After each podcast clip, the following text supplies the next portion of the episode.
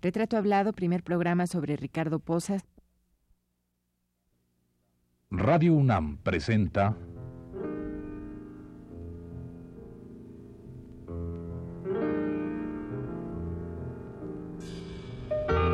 Retrato Hablado.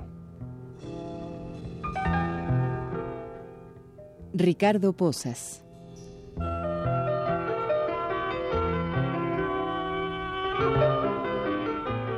Un reportaje a cargo de Elvira García.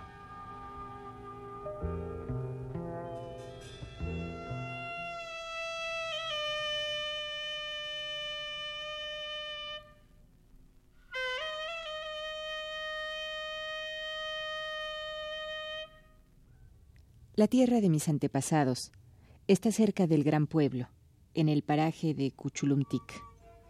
La casa donde nací no ha cambiado cuando murió mi padre, al repartirnos lo que dejó para todos sus hijos, la desarmamos para dar a mis hermanos los palos del techo y de las paredes que les pertenecían. Pero yo volví a levantarla en el mismo lugar, con paja nueva en el techo y lodo para el relleno de las paredes.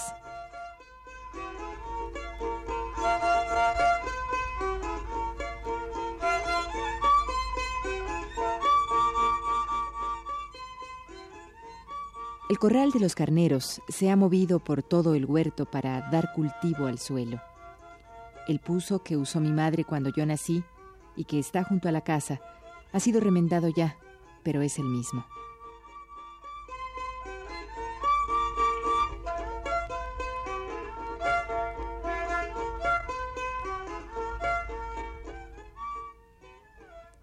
Todo está igual como lo vi cuando era niño. Nada ha cambiado.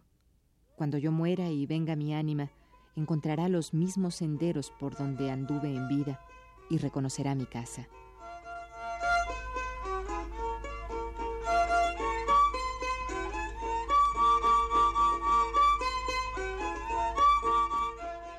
No sé cuándo nací.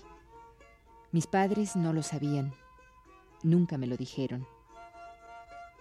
Me llamo Juan Pérez Jolote. Lo de Juan porque mi madre me parió el día de la fiesta de San Juan, patrón del pueblo. Soy Pérez Jolote porque así se nombraba a mi padre. Yo no sé cómo hicieron los antiguos, nuestros tatas, para ponerle a la gente nombre de animales.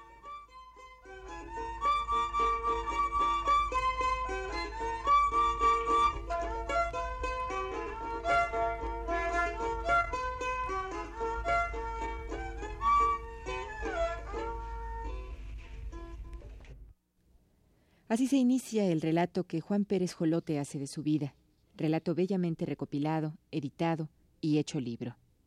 Libro que escribió el antropólogo Ricardo Posas, uno de los pioneros de la investigación antropológica en México y autor de innumerables textos que hablan del modo de relación, vida y tradiciones de nuestros indígenas.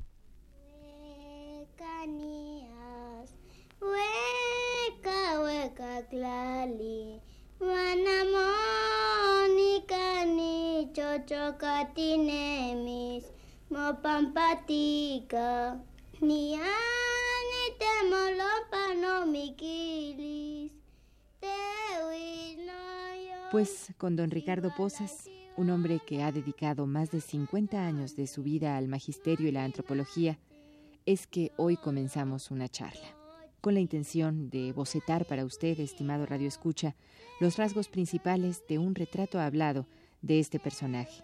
¿Quiere acompañarnos a escucharlo? Yo nací en un pueblecito del sur del estado de Querétaro,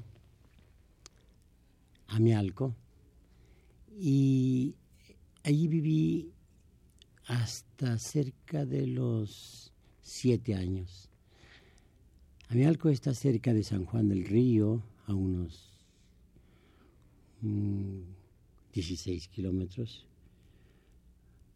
Y eh, íbamos con frecuencia a San Juan porque San Juan del Río tiene un, un río que le da su nombre. Y mm, hay muchos huertos había entonces mucho interés de nuestra parte, como desde pequeños, por ir allá a comer bastante fruta. Allá vivían unos hermanos de mi madre, hermanas de mi madre también, y a mí me gustaba pasar mi infancia, mis primeros años cerca de mi abuelo materno. Y casi, casi yo viví más tiempo en esta, en esta ciudad que en mi pueblo natal.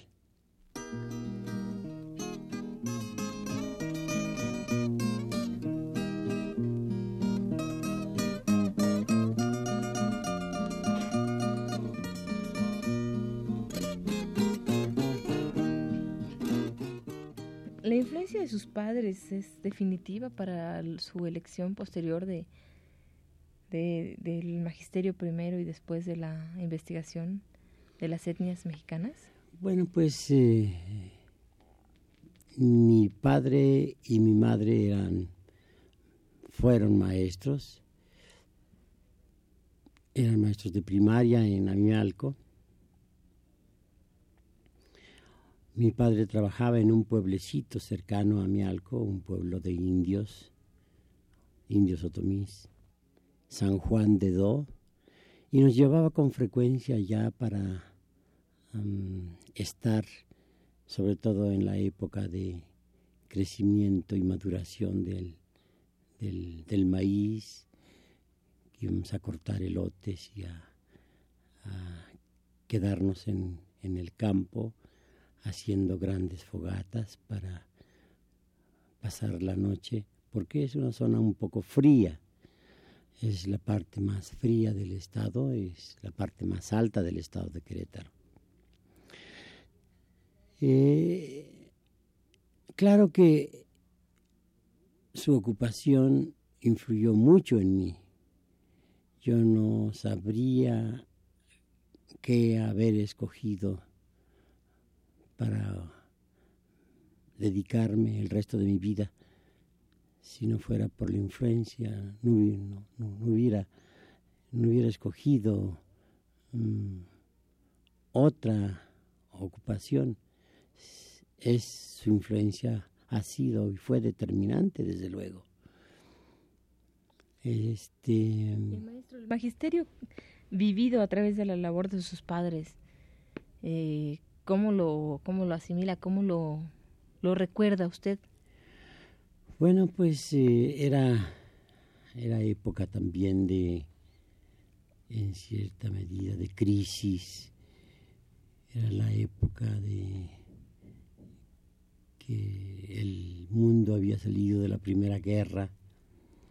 Yo, muy pequeño, habíamos sufrido, además de la miseria y escasez de alimentos, la influenza española que acabó con mucha gente en aquellas zonas.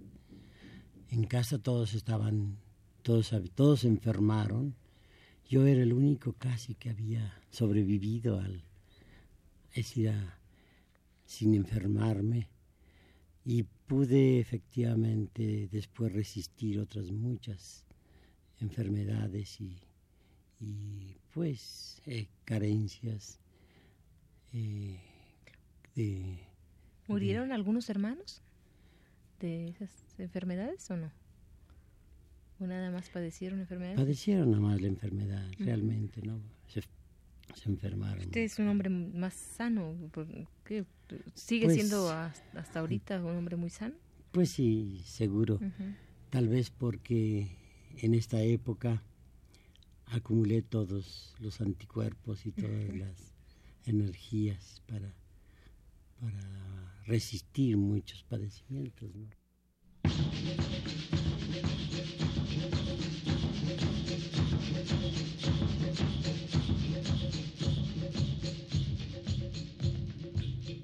Eh, maestro, sus primeras inquietudes de trabajo o de estudio, ¿cuáles son? ¿Usted tuvo que trabajar muy joven? Pues sí, cuando terminé la primaria, mm, este, mi padre me, me mandó, ya vivía, ya habíamos, ya nos habíamos trasladado a, la capital del estado. En Querétaro podíamos vivir un poco mejor, había más, más inquietudes, más trabajo. y mi padre estuvo trabajando allí en una, una escuela, en un colegio particular.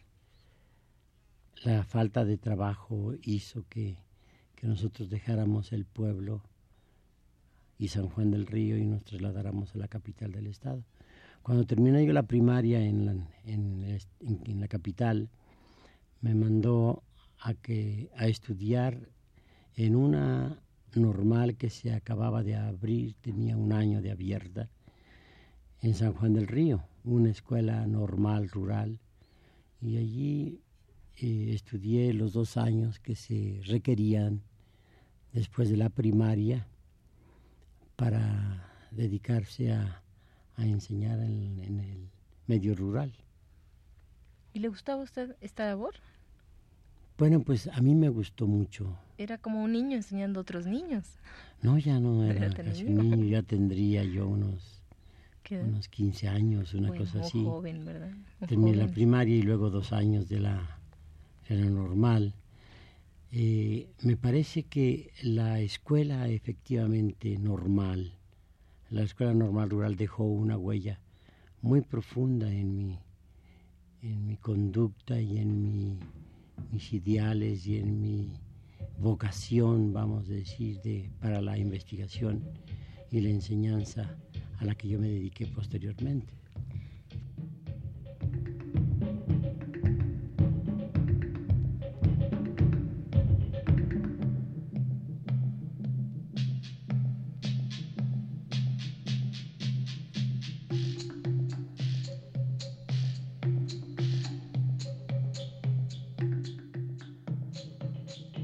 El Juan Pérez Jolote, del que leímos para usted unos fragmentos al inicio del programa, es quizá la obra más conocida del maestro Ricardo Posas.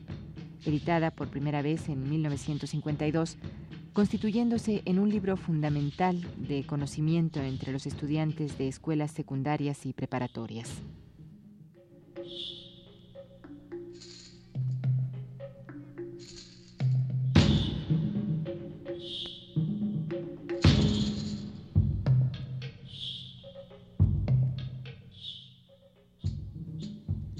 Pero don Ricardo Posas no solo es importante por su Juan Pérez Jolote, de quien más adelante nos hablará específicamente, sino por toda una vida dedicada a la enseñanza como maestro rural y posteriormente por su trabajo de investigación en diversas zonas de la provincia mexicana, donde los grupos étnicos conservan todavía sus rasgos más característicos y tradicionales. No sería exagerado afirmar que México le debe a don Ricardo Posas el haber abierto el camino para el conocimiento de nuestros indígenas.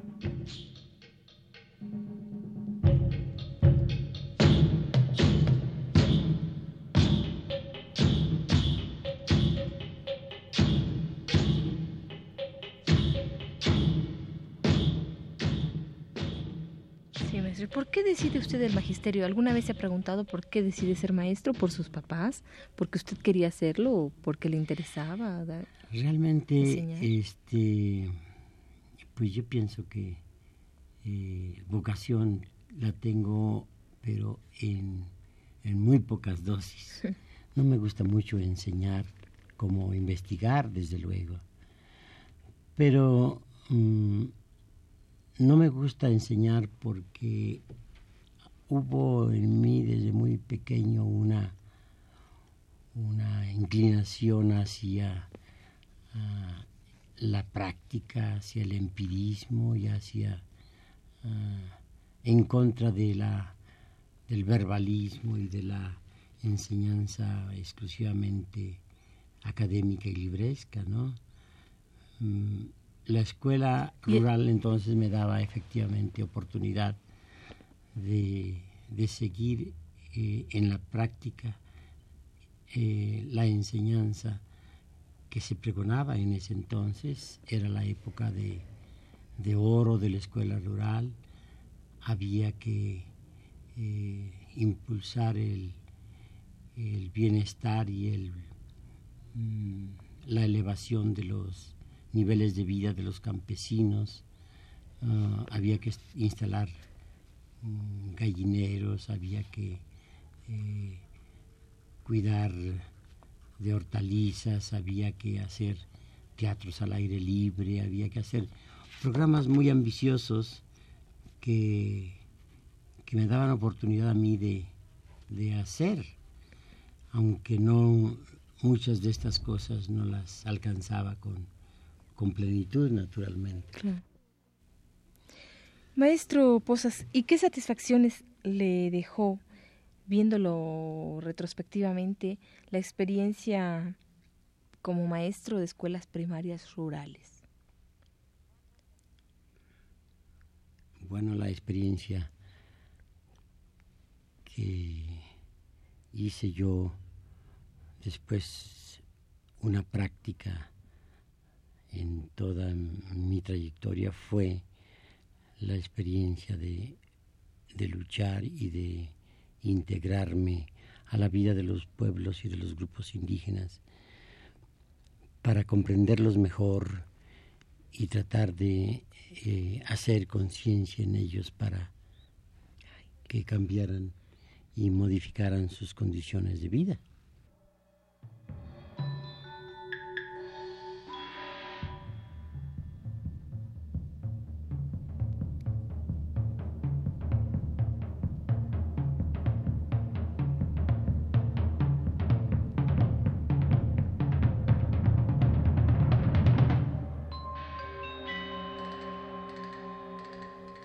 De profesores de escuelas primarias, Ricardo Posas hereda esta profesión y la ejerce en el sitio donde era más indispensable, el campo. En contacto con los indígenas, el maestro Posas empieza a involucrarse en la historia, tradición y destino de las etnias mexicanas.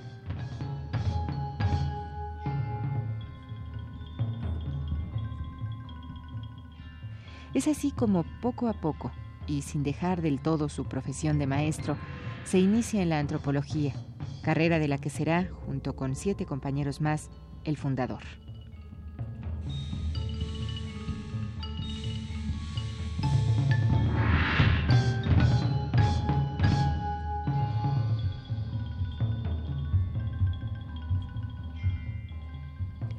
Maestro Posas, ¿cómo y cuándo encontró usted la unión del magisterio con la investigación antropológica? Bueno, cuando terminé yo la carrera de antropología, eh, hice yo, más bien antes de que me terminara yo la escuela, la carrera de antropólogo, cuando inicié los estudios de antropología, llevaba en la mente eh, hacer estos estudios fundamental y básicamente para Buscar las formas de resolver o de ayudar a resolver los problemas de la población indígena. Y esto ha sido la trayectoria que yo he seguido propiamente.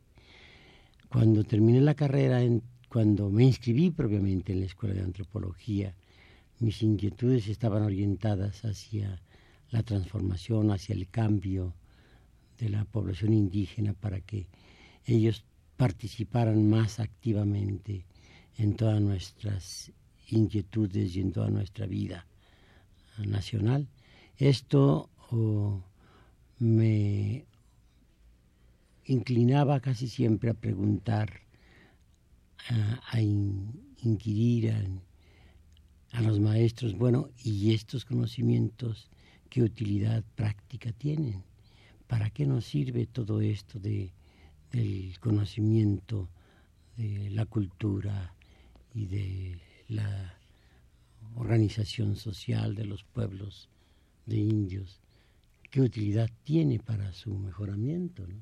Entonces, eh, eh, yo fui a la escuela pensando siempre en que debía hacerse un análisis eh, científico de la vida de los grupos indígenas para mm, buscar también soluciones científicas y prácticas para sus problemas.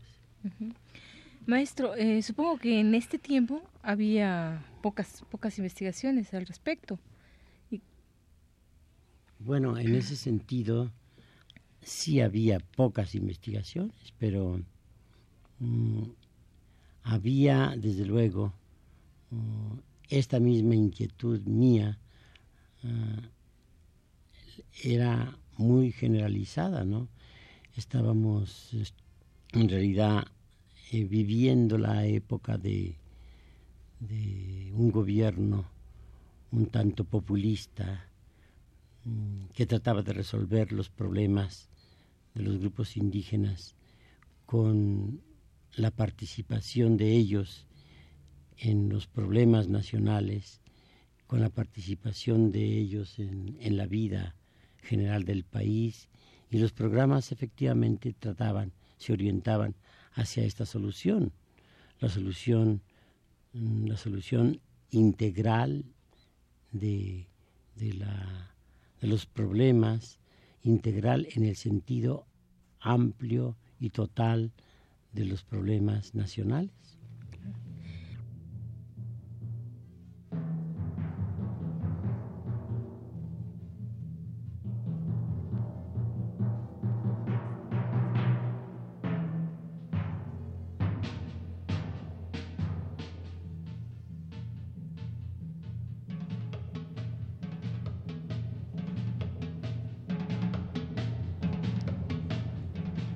Fue la primera parte de la serie dedicada al antropólogo y profesor Ricardo Posas. Le invitamos a escuchar la segunda el próximo martes a las 21.15 horas. Gracias por su atención.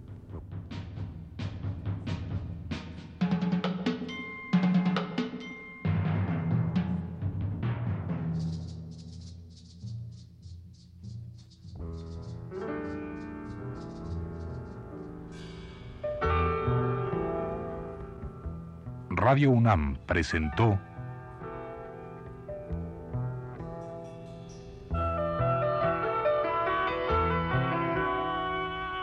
Retrato Hablado. Ricardo Posas.